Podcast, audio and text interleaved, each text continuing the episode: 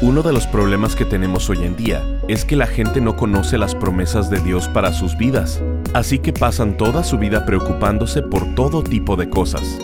Bienvenidos a Esperanza Diaria, el ministerio de transmisión en audio del pastor Rick Warren. Estamos en la serie de enseñanzas titulada Las sorprendentes promesas de Dios para tu vida. Si soy humilde y estoy dispuesto a aprender, el fracaso se convierte en el camino al éxito. Nadie tiene éxito sin haber fallado, y si no aprendemos de nuestros errores, eso sí que es un fracaso. Hay cosas en la vida que solo podemos aprender por medio de fracasos.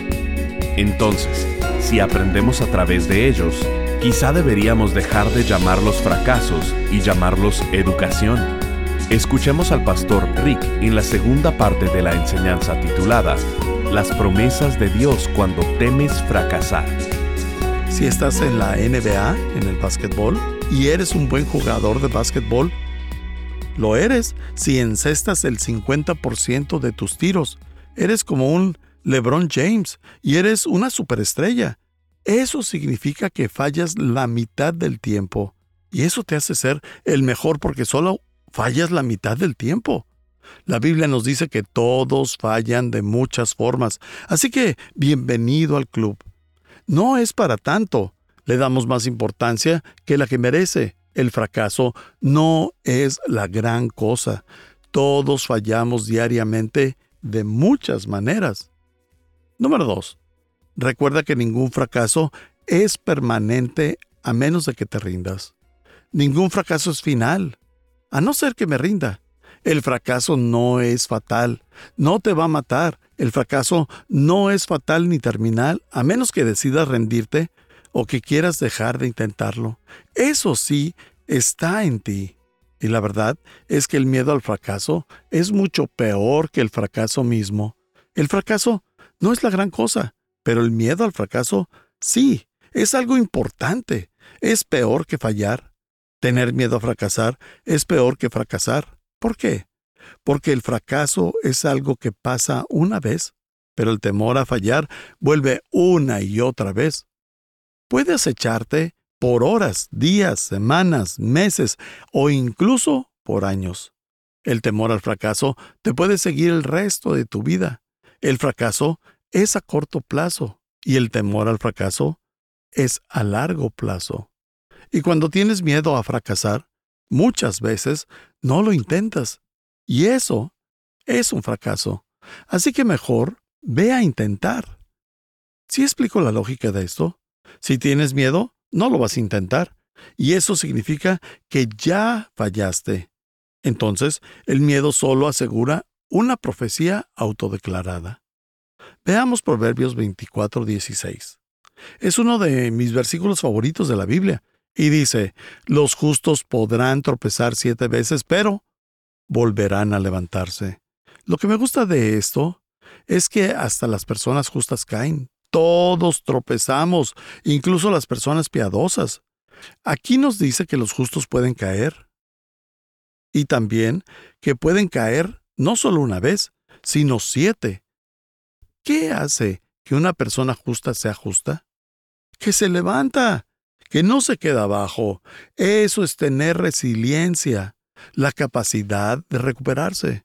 Y ahí nos dice que si queremos ser personas justas de Dios, una de las cosas que tenemos que aprender es a ser resilientes.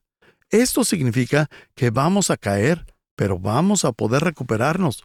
Los justos podrán tropezar siete veces, pero volverán a levantarse. Es la persona injusta la que dice, renuncio, lo intenté una vez y no funciona, me rindo.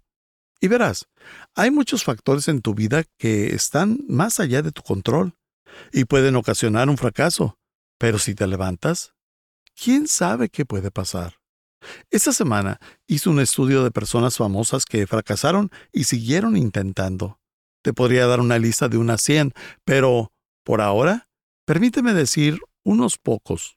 Los libros de historia están llenos de biografías de personas que fracasaron una y otra vez, pero no se dieron por vencidos y al final lo logramos. Veamos, el general George Washington, el primer presidente de Estados Unidos, perdió dos tercios de todas las batallas que peleó contra los ingleses y la Revolución Americana. Estudié esa revolución y en los primeros años de esa guerra, Washington perdió casi todas las batallas. Lo acorralaban y se retiraba cada vez más, porque no tenía la capital humana para ganarle a los británicos, pero no se rindió. Él perdió dos de cada tres batallas en la guerra de la Revolución. Perdía más de lo que ganaba, pero eventualmente ganó la guerra y se convirtió en el primer presidente y en el fundador de nuestra nación. ¿Qué hay de Napoleón? Él se graduó como el número 42 de su clase, de 43 personas. No era exactamente el más brillante, pero él fue a conquistar por toda Europa. Albert Einstein. No me vas a creer, pero no aprendió a hablar, ni siquiera dijo una sola palabra hasta que tenía más de cuatro años. Y cualquier persona que haya tenido un hijo que no ha dicho ninguna palabra antes de los cuatro años, pensaría que hay algún problema con su hijo o que tiene una capacidad intelectual atrofiada. A Einstein le fue tan mal en la escuela que todos sus profesores decían que era un fracaso. De hecho, reprobó matemáticas y le iba tan mal en la escuela que a los 16 reprobó el examen de admisión para la Escuela Politécnica de Suiza y cuando finalmente logró que lo aceptaran en una universidad, batalló tanto que casi deja los estudios. Pero después de eso, reinventó la ciencia y las matemáticas. Babe Ruth batió 831 jonrones en béisbol, pero le metieron 1330 strikes. Por años, Babe Ruth era el que tenía mayor cantidad de strikes en la liga de béisbol. La Biblia nos dice que ningún fracaso es un final, sino que el justo se vuelve a levantar. Veamos Gálatas 6:9. Dice, Así que no nos cansemos de hacer el bien, a su debido tiempo cosecharemos numerosas bendiciones, si no, nos damos por vencidos. Si sigues adelante y no dejas que el fracaso sea el final, no sabes lo que puede pasar después. Permíteme leer acerca de una persona que a sus siete años, el pequeño niño se enfrentó al hecho de que su familia fue desalojada y se tuvo que poner a trabajar para ayudar. Así que a sus siete años de edad inició su trabajo. A los nueve años aún era un pequeño niño tímido y su madre falleció. A los veintidós perdió su trabajo de encargado de almacén y quiso ir a la escuela de leyes, pero su educación no era suficientemente buena. A los 23 entró en deuda para ser socio de una tienda pequeña y tres años después su asociado falleció y le dejó una deuda que le tomó años pagar. A los 28 años, después de salir cuatro años con una joven mujer, le pidió matrimonio y ella dijo que no. A sus 30 años se postuló como funcionario público y perdió lo intentó unos años después y volvió a perder. A sus 37 años hizo su tercer intento para ser funcionario y finalmente logra entrar al Congreso, pero dos años después, al postularse para las elecciones, perdió y tuvo un colapso nervioso como consecuencia. A los 41 años, dentro de un matrimonio infeliz, su hijo de cuatro años falleció. A los 42 años se postuló nuevamente y perdió a los 45 se postuló para senador de los Estados Unidos y perdió una vez más. Unos años después se postuló para ser vicepresidente y también perdió. A sus 49 se postuló para el Senado de nuevo y volvió a perder. Pero después, a los 51 años, fue electo como presidente de los Estados Unidos. Su nombre era Abraham Lincoln. ¿Qué hubiera pasado si Lincoln hubiera dicho me doy por vencido desde la primera vez que perdió al postularse para funcionario? Él perdió ocho o nueve veces antes de que fuera electo presidente de los Estados Unidos, antes de que salvara a la Unión y la historia del país. No sabes lo que te espera. Todos esos fracasos por los que has pasado pueden ser solamente el prólogo de tu futuro. El fracaso no es lo peor que te puede pasar. Hay cosas mucho peores. No exageres. Lo primero que tenemos que recordar es que todos fracasan de muchas maneras. Lo segundo es que ningún fracaso es permanente a menos de que te rindas. Lo tercero es que debes recordar que el fracaso es el camino al éxito. Si soy humilde y si estoy dispuesto a aprender de él. Si soy humilde y estoy dispuesto a aprender, el fracaso es el camino al éxito. Y no hay otro camino al éxito sin pasar por fallas. El fracaso es la puerta del éxito. Así es como te vuelves exitoso. Nadie tiene éxito sin haber fallado, a no ser que en alguna ocasión la fortuna te sonría, pero eso no va a volver a pasar. El fracaso es algo de lo que tenemos que aprender. Si no aprendemos de nuestros errores, bueno, eso sí que es un fracaso. Proverbios 28:13 dice, Los que encubren sus pecados no prosperan, pero si los confiesan y los abandonan, recibirán misericordia. ¿Estamos de acuerdo? No aprendemos de ellos si no los admitimos, pero si los confesamos y los abandonamos. En otras palabras, si aprendemos de nuestros errores, tenemos una oportunidad.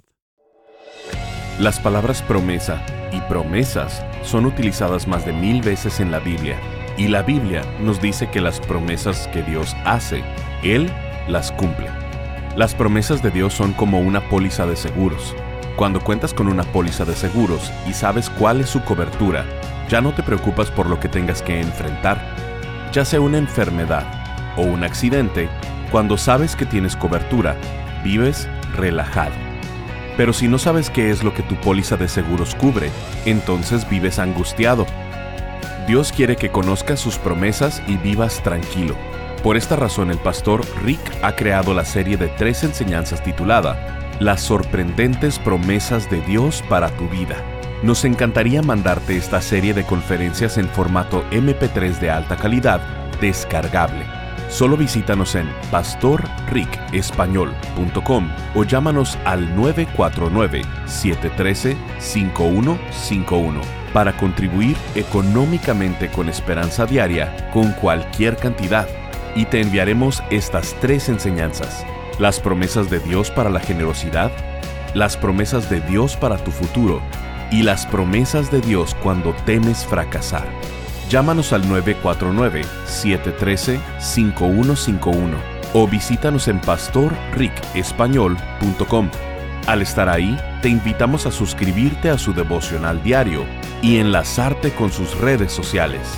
Si quieres hacerle saber al pastor Rick la manera en que estas transmisiones han tocado tu vida, escríbele a esperanza@pastorrick.com.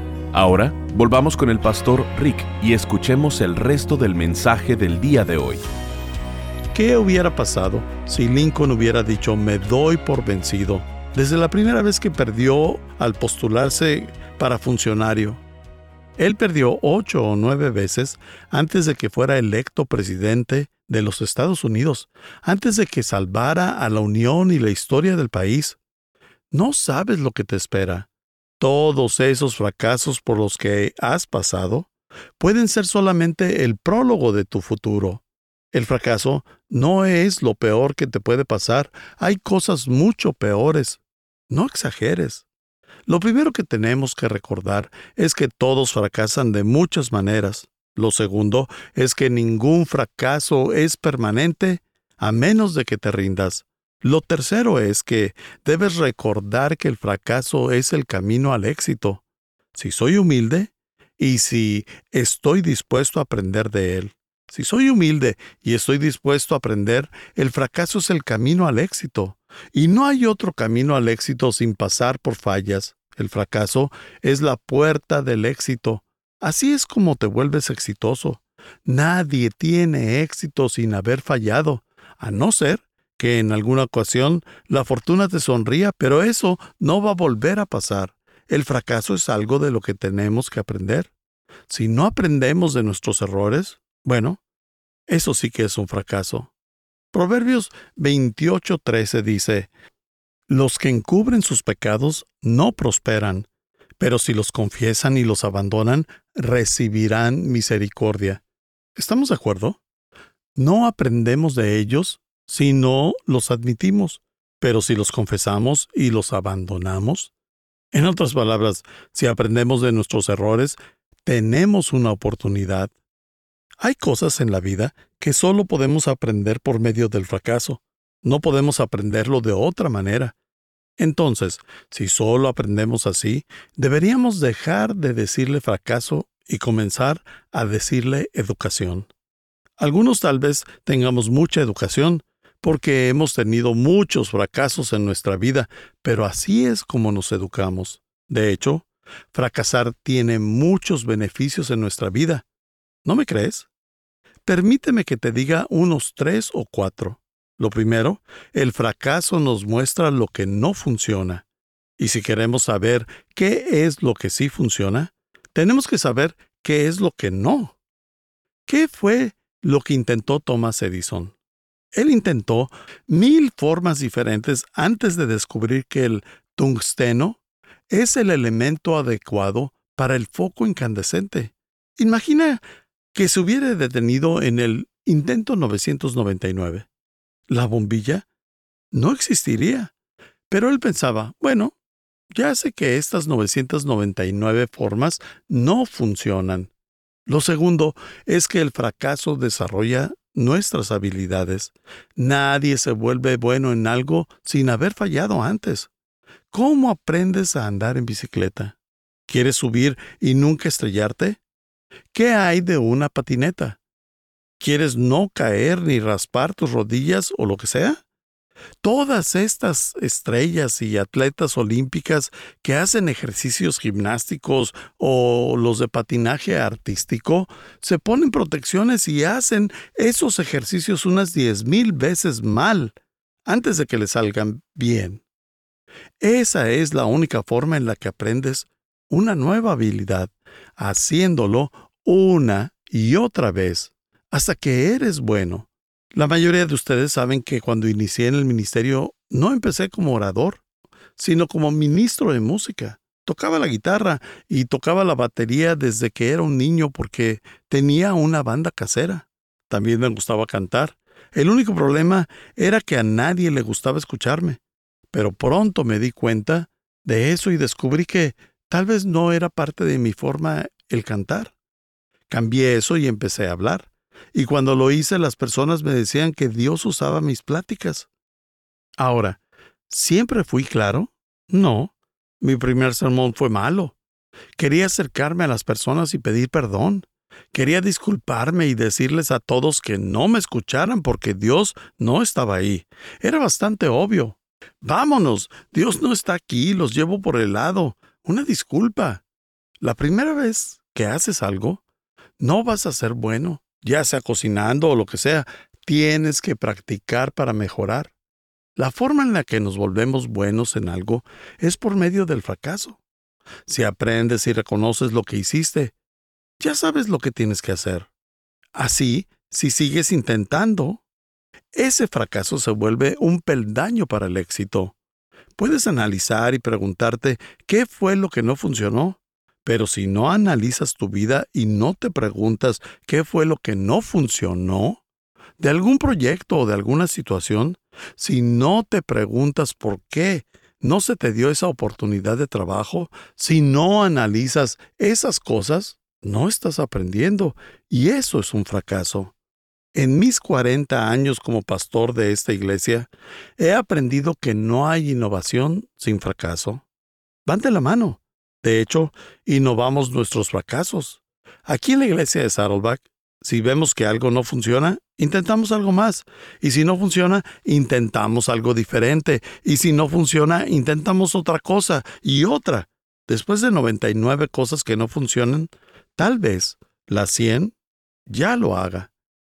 Luego vamos y enseñamos un seminario pretendiendo que sabemos lo que hacemos. Pero la verdad es que no somos tan listos.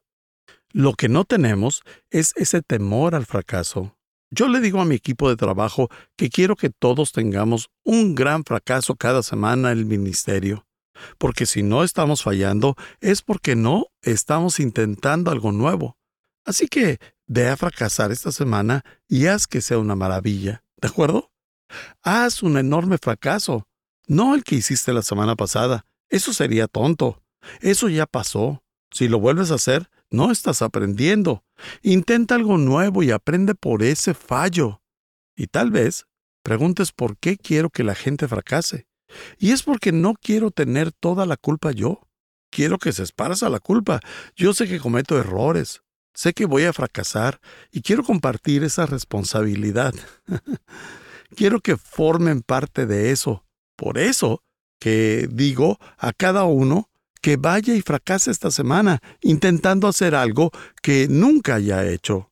Y adivina qué, probablemente vas a fracasar en eso que hagas, pero vas a aprender y te vas a volver mejor cada día. Así es como se hace.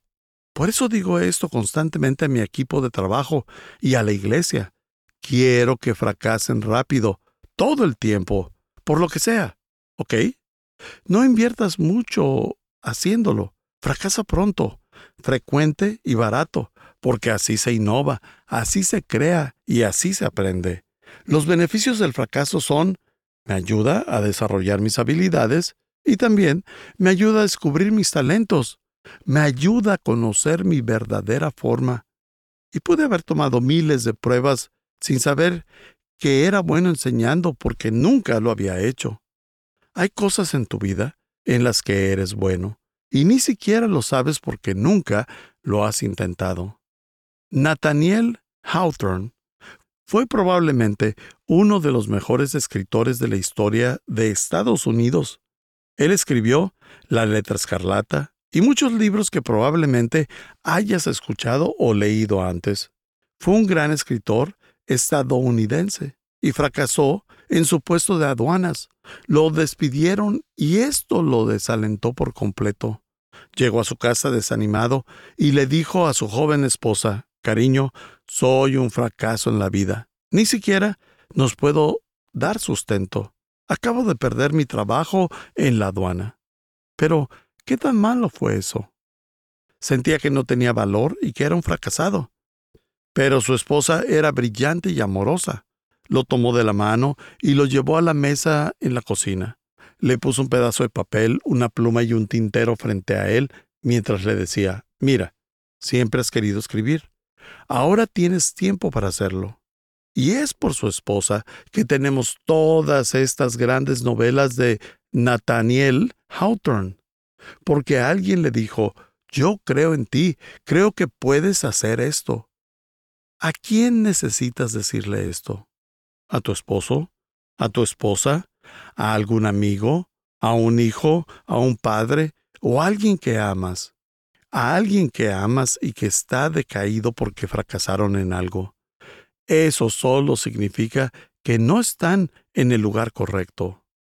El coronel Sanders fue un fracaso en todo lo que hizo, hasta que a sus 84 años descubrió cómo hacer pollo frito a presión y hacer que quedara delicioso. Pero podemos descubrir nuestra forma por medio del ministerio e intentando cosas distintas. Estás escuchando Esperanza Diaria. El pastor Rick regresará en un momento para cerrar la transmisión del día de hoy. Hola, le escribo para decirle que el devocional del día de hoy titulado ¿No puedes imaginar tu futuro? Confía en Dios. Ha sido para mí uno de mis preferidos. En todos estos años escribo en un blog de notas lo que considero más sobresaliente. El Señor me ha hablado y su mensaje sanador me ha dado fuerzas para continuar. Y doy gracias tanto a usted como a su equipo por hacer la obra de Dios. Un saludo con mucho cariño desde Cuba a Dianés. Gracias por acompañarnos. Si quieres mantenerte en contacto con el pastor Rick, visita pastorricespañol.com y síguelo a través de sus redes sociales. Y si quieres hacerle saber la manera en que estas transmisiones han tocado tu vida, escríbele a esperanza.pastorrick.com. Sintonízanos en nuestra siguiente transmisión para seguir buscando nuestra esperanza diaria en la palabra de Dios. Este programa está patrocinado por el Ministerio de Esperanza Diaria y por tu generoso apoyo financiero.